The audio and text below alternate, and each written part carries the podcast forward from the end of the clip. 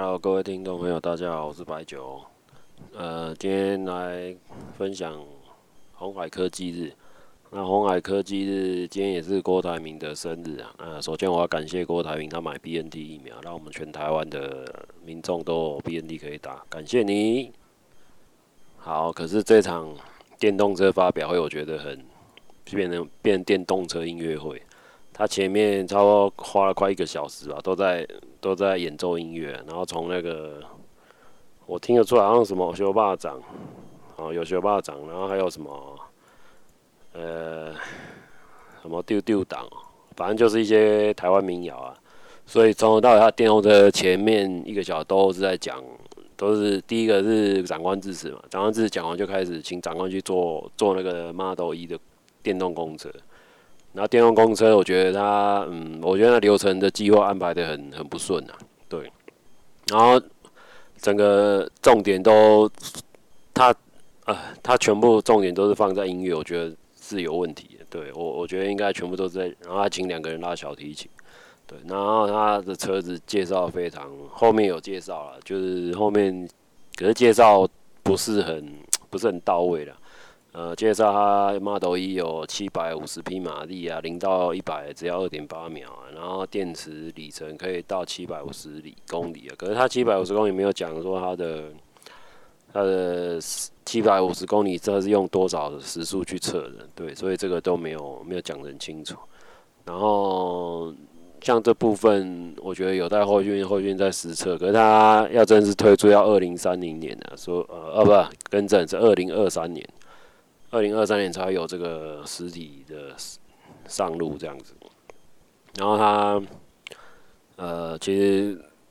我不知道整个整场整场的亮点，我觉得应该是郭台铭讲致辞嘛，然后致辞完讲完，然后讲拍手，然后底下来拍手，我觉得这个这个很很，我头一次看到有有有大老板说拍手，然后底下来拍手，我觉得应该这个都是有点。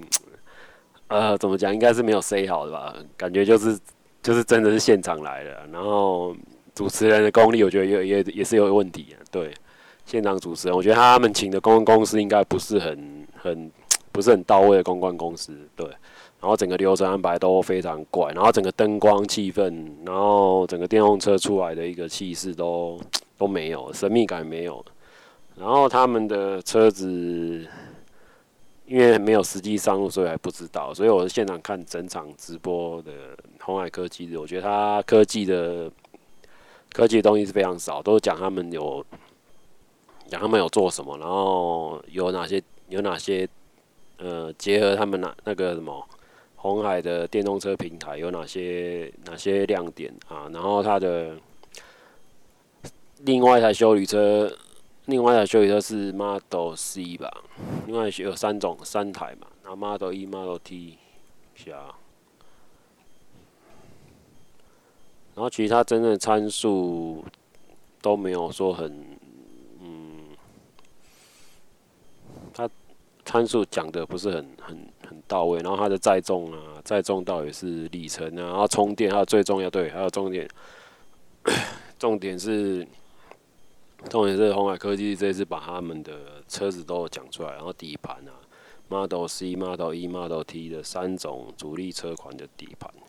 然后还有它的马达，然后可是电池的部分，它从头到尾都没有讲说用哪一款的电池，然后电池的费用到底高不高也没讲，然后充电的一个充电桩，我相信应该是用公规版的，然后可是公规版充电桩现在在台湾也是没有不超过不超过两百座吧，也没有超过一百座。对，然后快速充电站，我觉得它的数数量也是非常少的。对，那这部分我觉得它第一第一台出来会是 Model C 啊，就是就是走修理车概念的那一台。然后其实设计就是满满的纳智捷味道。对，那我也不能说，我也不能说纳智捷的东西怎么样啊？纳智东西怎么样？可能后来用市场去决定吧。对。那这部分我觉得他今天今今日星座运势啊，天秤座，天秤座是郭董，刚好是郭董的生日。那他的事业的部分当然是非常好，可是他今天的星座运势有点不太好，就是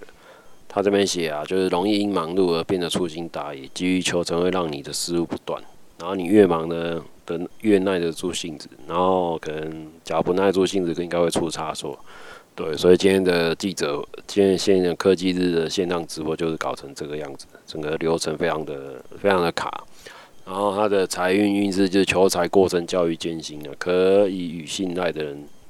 合伙。对，他信赖的人就应该就是就是纳智捷啊，跟玉龙跟玉龙合资。那后面的部分，我觉得他卖车卖车销售应该不是不是鸿海的强项，对，销售通路这一块，制造应该才是鸿海的强项。那后面他应该是走贴牌的。贴牌车啦，老实讲就走代工贴牌车。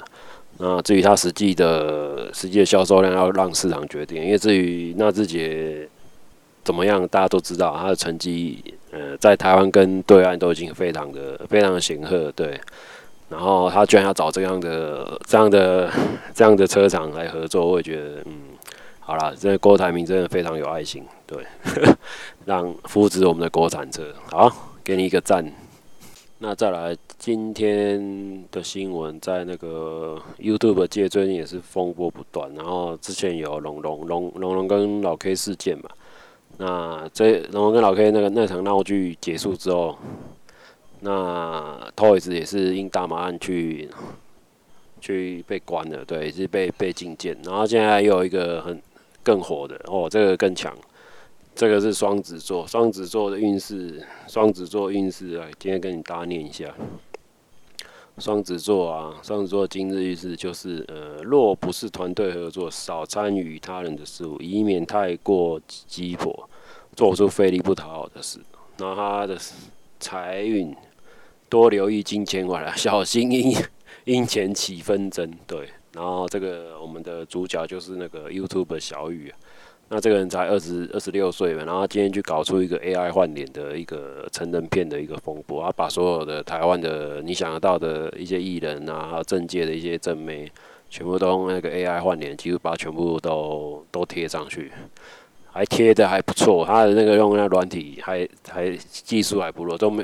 这整个脸是完全的融合在另外一个另外一个那个动作片角色里面的的主角上面，所以他。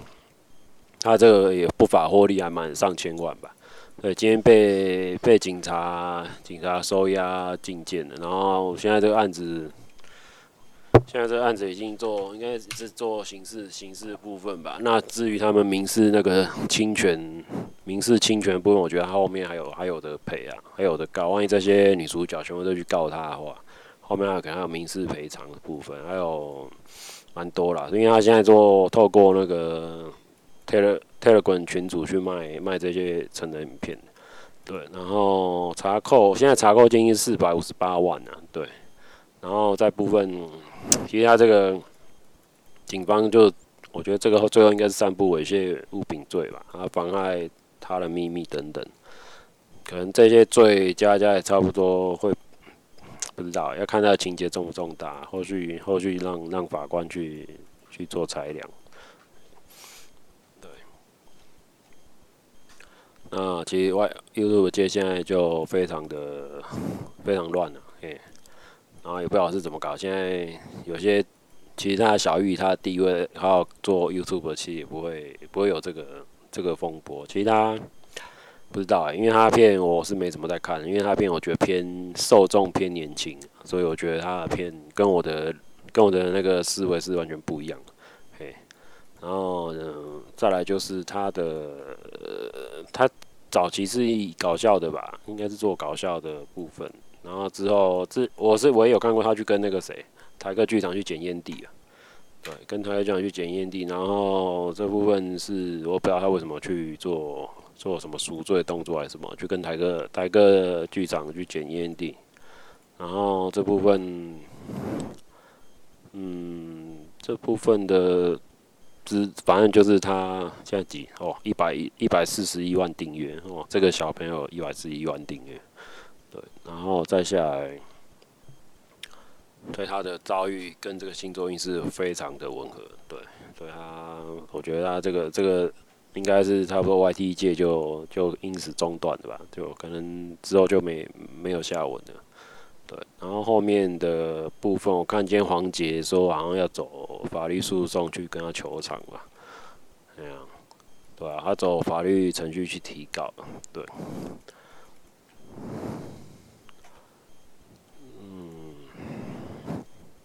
还有，今天这几天也是工作也是非常压力也是有点大，然后在上厕所的时候啊，我发现一个事情，假设我非常忙嘛。我们可以为什么为什么肛门要长在长在我们的肛门上下面？对，我想到一个一个奇想，万一那个人类的构造啊，他的肛门是长在手上的话，是不是可以比较方便一点？这也是一这也是给大家参考一下。我想到一个一个奇想，就人类够人类人类的那个排泄物，假如可以从从手里面出来的话，那是可以比较比较方便？对。就是上厕所啊，然后就是可能就是不用跑厕所，就是在 洗手台冲一冲就，在洗手台冲一冲，或者是直接直接像钢铁这样喷喷喷把它喷出来，对，直接用喷的，然后很方便，然后卫生纸卫生纸用手擦一擦就好了，对，就完全是完全是走效率体系的一个外星人外星人的设计，对。然后好像走到，比如说，呃，看人不爽啊，嗯，想怎样放屁啊，用手放屁啊，这也是一个，也是一个招式。所以大家也可能以后会变成说，你的手会戴手套，对，就是戴手套，就是万一这种人以后被人工智慧或不，以后被那个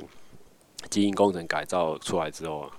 他是不是就是？另外一种，另外一种人造人，然后就是排泄物是从手手这边射出来，然后戴个手套啊，就是呃比较不会被被攻击啊，就是肛门比较不不会被攻击，对。然后其实这个好处也蛮多，我觉得这样想，大家大家想想看，就是想象一下，就是我今天假设，呃呃，为了要拉肚子啊。要跑厕所，可是厕所离很远，然后我就是刚好直接拿一个塑胶袋，直接在直接在包把手包住，就直接给它解放，啊，解放完，直接用直接卫生纸擦一擦就好了。对，我觉得这个是还蛮人类可以进化到这种这种结构，我觉得还蛮不错。对，这是一个给下一个世代人类思考一下，为什么可以把肛门的构造可以把它改造一下？对，那其实。这样的话，应该手套未来会卖得很好。对，大家可能在日常生活一一定要戴戴手套，这个比口罩还要还要还要还要多商机。对，因为哦，对，我想到，假如你你冬天假设很冷的话，你可以不是用暖暖包嘛？那假如暖暖包贴在那个有肛门的手的话，应该是超超级温暖的。对，这样我觉得是一举数得啊。好，就就让下一代人类去去去进化吧。然后前前几周还有最红就是 EA 的射击游戏《二零四二》的公测，然后公开测试我有去玩。呃，我从连假就是呃十月九号，十月九号那那天我全部玩，然后整体感觉我觉得跟四代跟三代其实差异不大。然后它。兵种就是整个兵种就是走四个，目前有开放 Open Data 四个兵种，对，那四个兵种分别就是呃侦察兵啊、重机兵啊，然后还有医护兵，然后还有一个是类似突击兵吧，对，然后反正就是各有各的，他们枪支是可以互用，然后有特殊技能，就每个人有自己的特殊技能。那其实整个下一二八的一一百二十八人的地图，我觉得感觉是还好，没有想象中的大。然后它的 它的站点就是分区站点。那载具我觉得它有有要修正的地方蛮多，像坦克载具，假设你坐在机炮手的位置的话，非常非常那个是那个画面会非常晃，就是等于是你的，我觉得它应该参数没有设定，就是它的。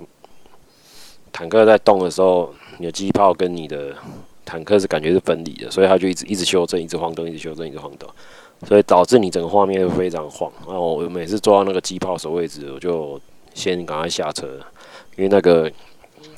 真的太慌，慌到会会想吐。然后画质整个画质上，它这次有导入那个天后系统，然后那个龙卷风的部分，我有进去，我有进去那个天后那个龙卷风里面，大家去晃了一下，可是它会扣血啊，就是你假设人。你有骑骑车或是坐车子被龙卷风卷进去之之后，也是都有都会有损伤。然后，其他的缺点，我觉得感觉是没什么特色，因为在这坐着亮点不是很多。然后它其实真正的亮点应该是把所有历代混合的人物模组都混在一个模式，讲叫做叫做什么传诶，叫做 PO。叫做什么传送门哦、对，它是类似类似 Half-Life Two 的 Half-Life Two 里面类似一个传送门的传送门的一个模组，一个模游玩模式。我觉得它应该后续会卖的应该是后面那个模组比较大卖，它前面那个固定的模式，目前来说它公开测公测的部分是没有没有所谓鉴别度，就是说它的人物模组就是敌方跟我方都选择都是同样的人，所以。体验不是很好，然后载具上基本上那个小鸟直升机就是无敌啊，对，要把它做的太太强，反而中大型的阿帕奇直升机就会变成废这样，变成说你要要机炮手要两个人操作一台阿帕奇才会变得攻击直升机才会变得比较有、有机动性，那还有很多空中载具的 bug 啊，像例例如它那个空中空中飞机会瞬移啊，所以你导致你做用那个飞弹防空导弹都没办法打到它，那很多缺点、啊。然后它的机械狗那个可以空中呼叫一个类似一个机器机器狗嘛，那机器狗就有点像哨兵，就是它会跟在你身边，然后你有敌人来袭的时候，它就会做攻击的动作。可是这个狗做的蛮笨的，就是你死掉之后，它就是完全等于是它没有。靠近你的地方，它完全没有任何动作，对它对面整个就呆掉，就对。我觉得这个这只机械狗，它未来还在做修正，也不能说让它强到说可以一只狗打天下，那个就会就有点太扯了。那至于后续它的空投载具啊，我觉得它应该可以做做弹药的，不是做弹药，做类似空投空投其他东西啊，不一定要要载具，可能是做枪支空投或这样。对，那它的狙击模式，我觉得做的没有什么感觉，因为它这支狙击枪也只有一把，然后它的狙击镜也只有一种，然后它可以调整的，可以调整的特色，我觉得不是很好，所以我觉得这次亮点应该是声音吧，它的音效做的比较比较立体一点，这是我觉得它唯一的亮点是 它音效，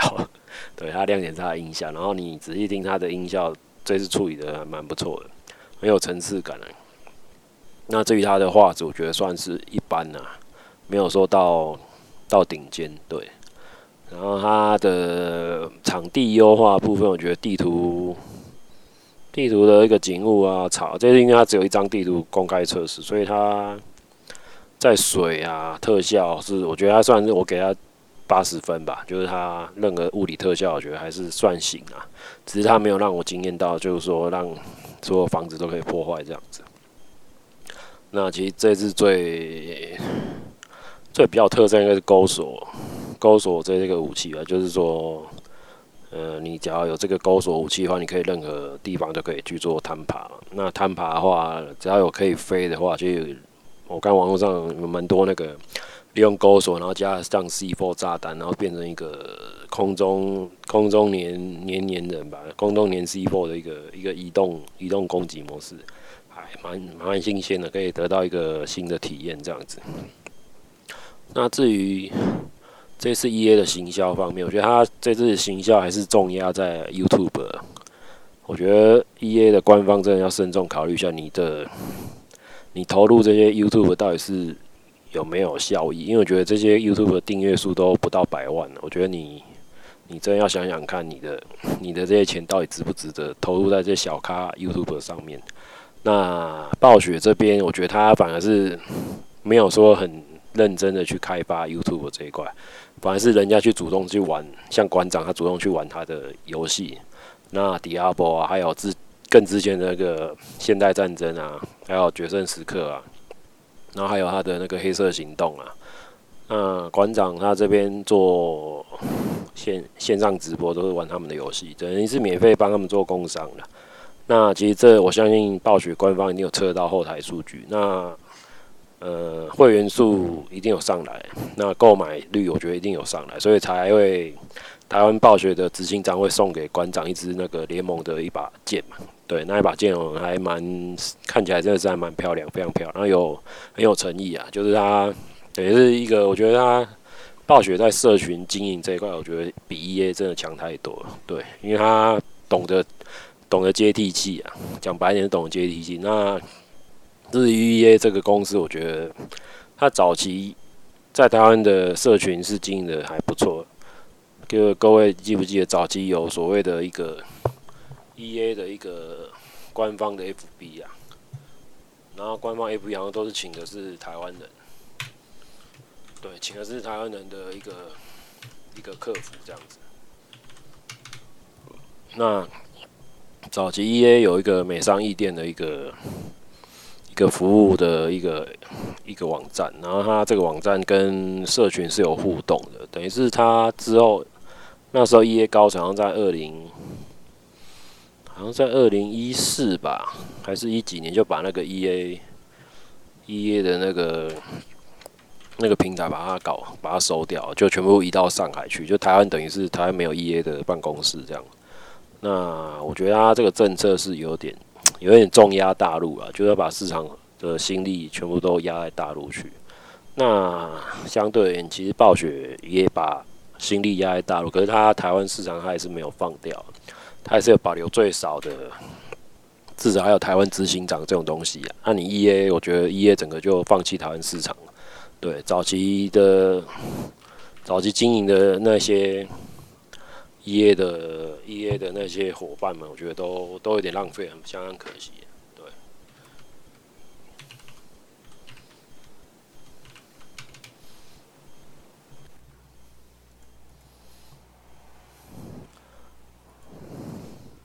那这部分是 EA 跟暴雪两个差异啊。对。那二零四二这款游戏，假设后续要要成功的话，我觉得它。还有几个点可以做努力的，因为他现在已经有点在卖卖最后的剩余价值，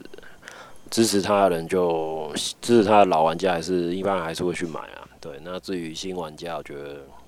新玩家会不会赏脸，我觉得这个这个要看的，因为他后面的有没有所谓的大逃杀免费模式，这个也蛮重要。因为现在的游戏都是朝向免费免费然后氪金啊，那他有没有这个完整的免费氪金制度？因为他这次的体验慢慢朝向那个